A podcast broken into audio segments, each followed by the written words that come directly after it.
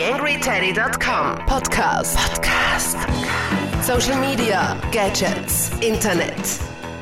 Servus zur vorletzten Ausgabe des TheAngryTeddy.com Podcasts im Jahr 2011.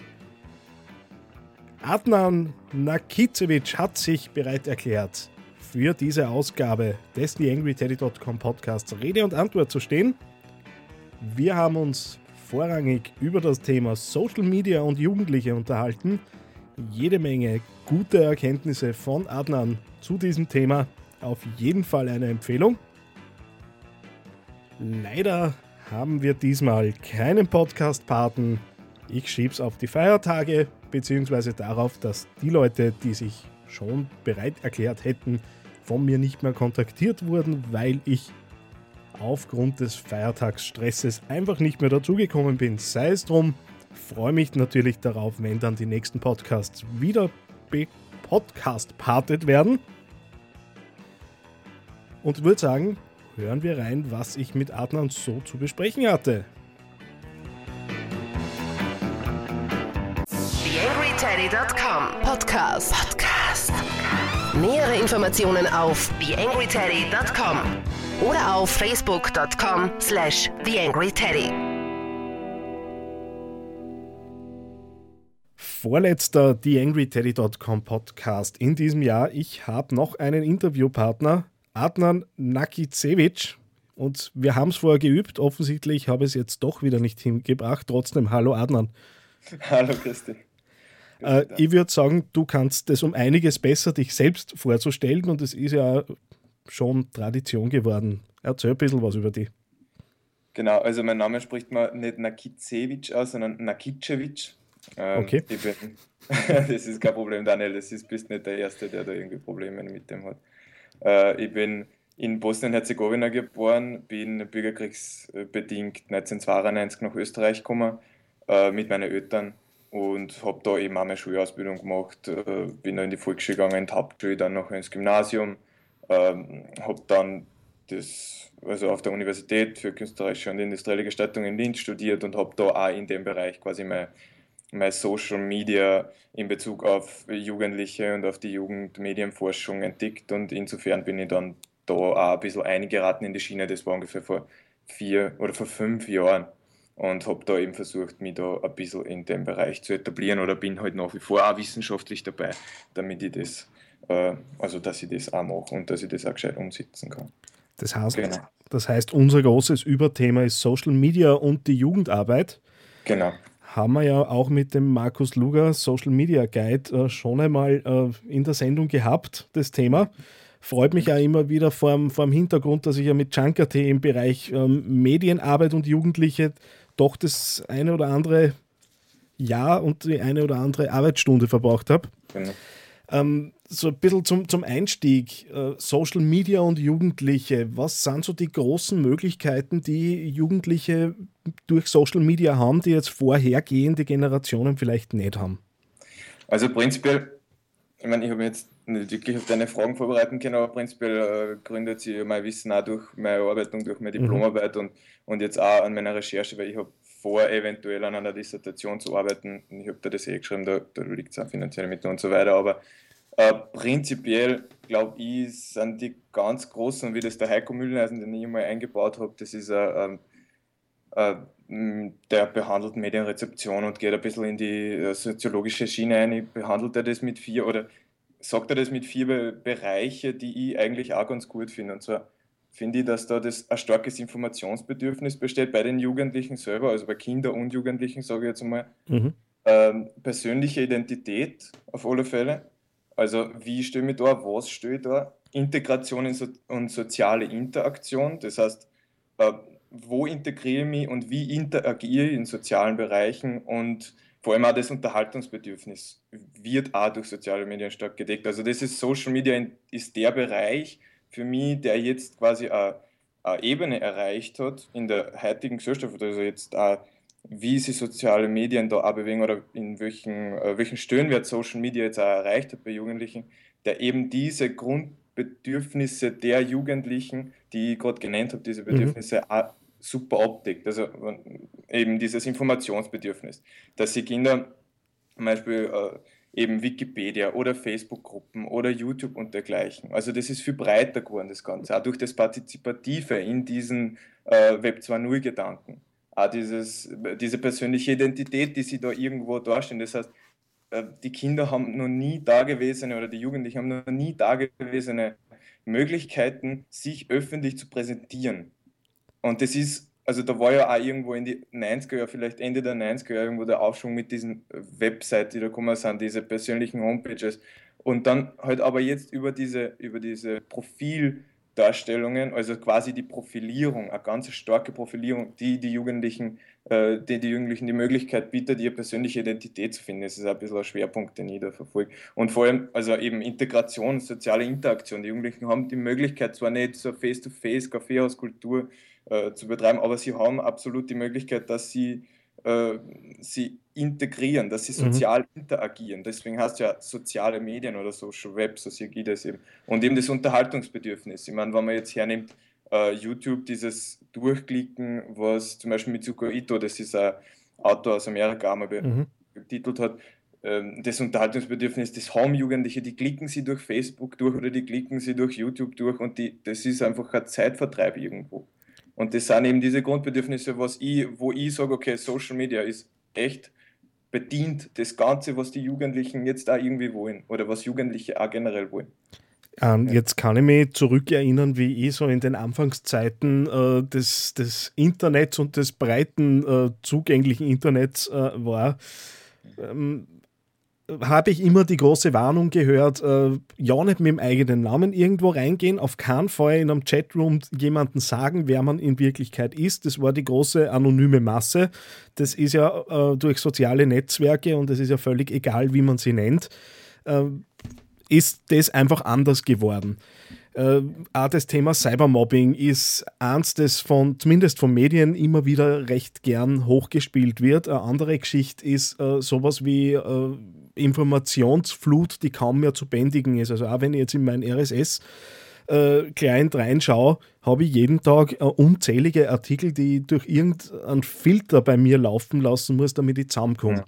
Ja. Äh, wo siehst du jetzt wirklich so auch die Gefahren äh, beziehungsweise so die, die Kehrseite der Medaille, was jetzt soziale Netzwerke für Jugendliche angeht?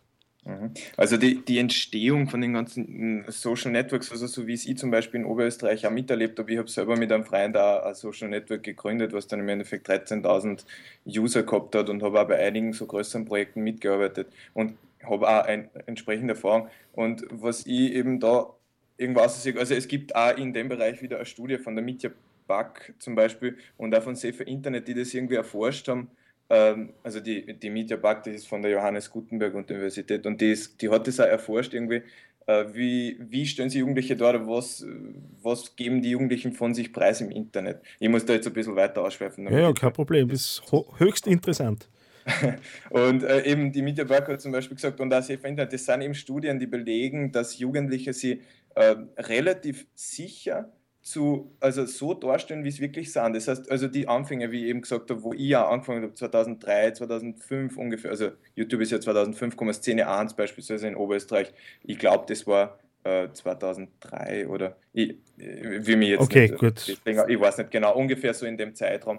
Äh, auf jeden Fall ist das schon sowas gewesen, wo, wo man so relativ äh, ängstlich an das Ganze rangegangen ist, so Synonyme irgendwie verwendet hat. Und wie dann Facebook gekommen ist, hat sich das so etabliert, dass man plötzlich sein Vor- und Nachnamen angibt. Und das war dann diese tatsächliche Identitätsfindung irgendwo, oder also Identität ist so ein großer Begriff, aber dieses Konkretisieren, dieses, diese Namen, der Name, der konkrete Name. Und das ist das, ähm, was, was ich eben äh, anspielen würde, was du eben gesagt hast, äh, wie wird man mit dieser, also wo die Gefahren da auch bestehen. Also tatsächlich bewegt man sich jetzt oder bewegen sich die Jugendlichen jetzt in einem Bereich, wo das äh, relativ sensibel ist, das Ganze. Also sie haben, es bestehen schon riesen Datenbanken von Namen und und die Jugendlichen geben für Adressenpreis. Zum Beispiel 20 Prozent der 9- bis 16-Jährigen geben ihr, ähm, also ihre Telefonnummern oder, oder lassen das Profil äh, einsehbar für mhm. alle. Also das sind tatsächliche Gefahren, auf die man sich einstellen muss und auf die man die Jugendlichen ähm, hinweisen muss. Genau. Okay. Und ja. damit komm, kommen wir zu einem äh, Wort, das man auch sehr gerne dann in diesem Zusammenhang liest, und das ist dann die berühmte Medienkompetenz. Äh, jedes Mal, wenn ich das lese, äh, frage ich mich dann, was ist diese Medienkompetenz? Weil für den einen ist es äh, ja einfach einmal grundsätzlich sowas wie Privatsphäre-Einstellungen anzusehen und andere sind dann aber ganz tief sogar in technischen Dingen drinnen, wo man dann äh, rudimentäre Kenntnisse von, von mir aus HTML äh, haben muss, um medienkompetent genug zu sein. Also da gehen ja die Erwartungen extrem auseinander. Wie viel Medienkompetenz brauchen die Jugendlichen? Beziehungsweise, wenn du vor Schulklassen stehst, äh, wie viel Medienkompetenz spürst du dort? Also, äh, du hast ja selber auch im Jugendbereich irgendwo gearbeitet, mit, dem, mit Junk und so weiter, und du, äh, du hast halt das auch von einer Seite erlebt, wo zum, also so glaube ich das zumindest, wo, wo Jugendliche nicht genug Medienkompetenz haben können, oder? Ja, nur darf man natürlich nicht vergessen, Junker.t richtet sich an medieninteressierte Jugendliche, ja. die so von einem Grundinteresse äh, schon einmal, und das traue ich mich zu behaupten, äh, überm Schnitt liegt. Ja, aber prinzipiell das, also Medienkompetenz in dem Sinn ist, ähm, wie soll ich das am besten erklären?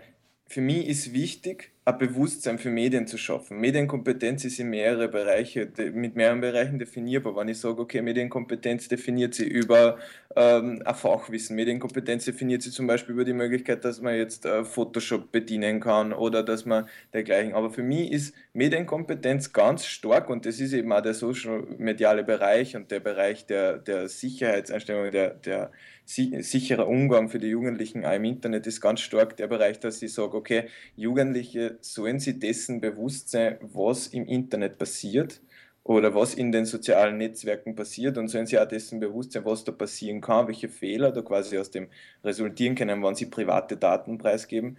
Und sollen sie aber auch dessen bewusst sein, dass sie ein quasi ein Selbstbild und ein Fremdbild da irgendwo auch projizieren auf das Ganze. Also das heißt, das Selbstbild da irgendwo eine projizieren, aber auch teilweise ein Bild von anderen quasi mitkriegen. Wie, wie stellt sich wer da, wie mich ich da?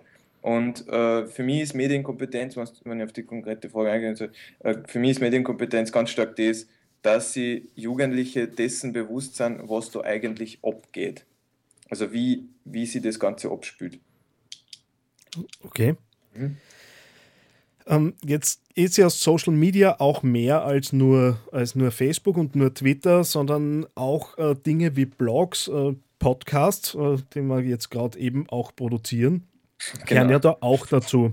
Du warst ja mit Lauter FM, was eine Blogging-Plattform im Wesentlichen war, äh, mhm. aktiv und man weiß, äh, Blogs werden nur von einem Bruchteil der Internet-User gelesen. Also die Zahlen, die ich dazu kenne, sind zwischen 3% und 7%.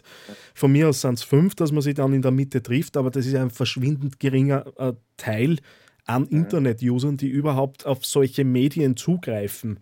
Mhm. Sind Blogs überbewertet? Äh, prinzipiell sehe ich das nicht so, dass Blogs überbewertet sind. Also bei zum Beispiel in einer, jetzt für die oder für mich sind Blogs durchaus wichtig, für Jugendliche sind die Blogs auch wichtig, weil das da auch zu einer, also in einer gewissen Form zu einer Selbstdarstellung kommt. Ich kann da eine kleine Geschichte von mir erzählen. Ich war Gern. mit 17, 18 war ich unterwegs, äh, habe zum Beispiel, war in Amsterdam einen Monat unterwegs und das war für mich eine ziemlich heftige Zeit und da habe ich äh, für mich ganz klar, und das weiß ich noch ganz genau, da habe ich super Erinnerung da, war für mich so ein Blog ganz eine wichtige Geschichte, um meine Erfahrungen zu verarbeiten. Und insofern sehe ich auch am Blog eine Möglichkeit, also wenn du diese Zahlen so sagst, zwischen 2 und 7 Prozent, für die 2 und 7 Prozent, für die Jugendlichen, dass sie ganz konkret Erfahrungen auch verarbeiten und an ihrem Bild, an ihrem virtuellen Bild oder an ihrer Identität in einer Form arbeiten. Okay, äh, du warst ja mit, mit lauter FM, vielleicht kannst äh, so ein, zwei Sätze darüber verlieren, was das genau war.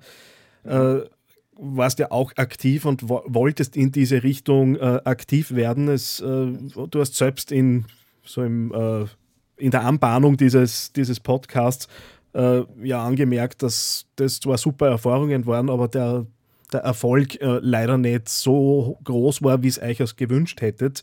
Wobei ich das Projekt selber extrem cool gefunden habe. Wir haben uns ja auch darüber kennengelernt. Äh, woher kommt es, dass es dann so viele Jugendliche sich dann doch nicht, oder es sind nicht nur Jugendliche, so viele Internet-User nicht die Zeit nehmen, dass sie sagen, okay, aber für zwei, drei Sätze jeden Tag habe ich dann vielleicht doch die Zeit. Mhm.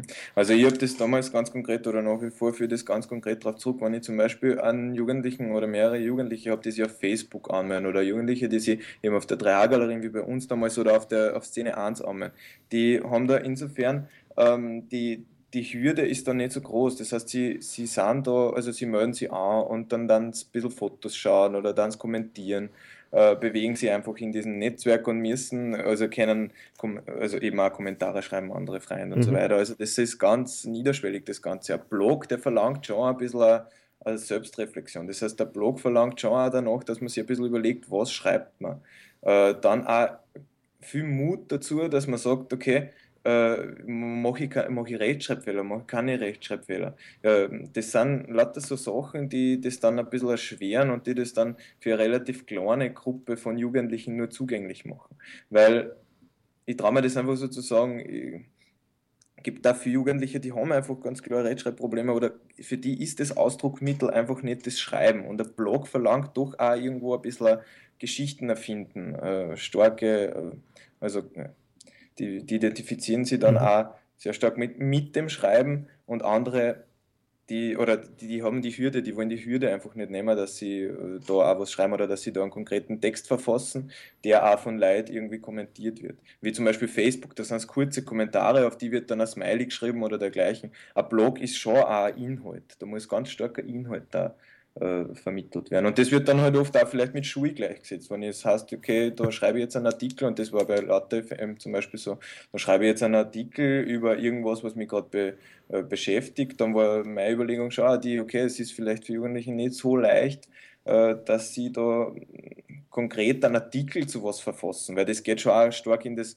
äh, ins Deutsch, äh, Unterrichtsfach Deutsch beispielsweise, wo es darum geht, eine Geschichte zu verfolgen, wo es Rechtschreibfehler und wo das von den anderen leider gelesen wird. Also insofern die, die Hürde da schon äh, wesentlich höher ist als beispielsweise bei Facebook oder YouTube, wo ich YouTube höchstens da ganz kurz kommentieren kann oder aber meistens eigentlich nur äh, Rezipient von dem bin.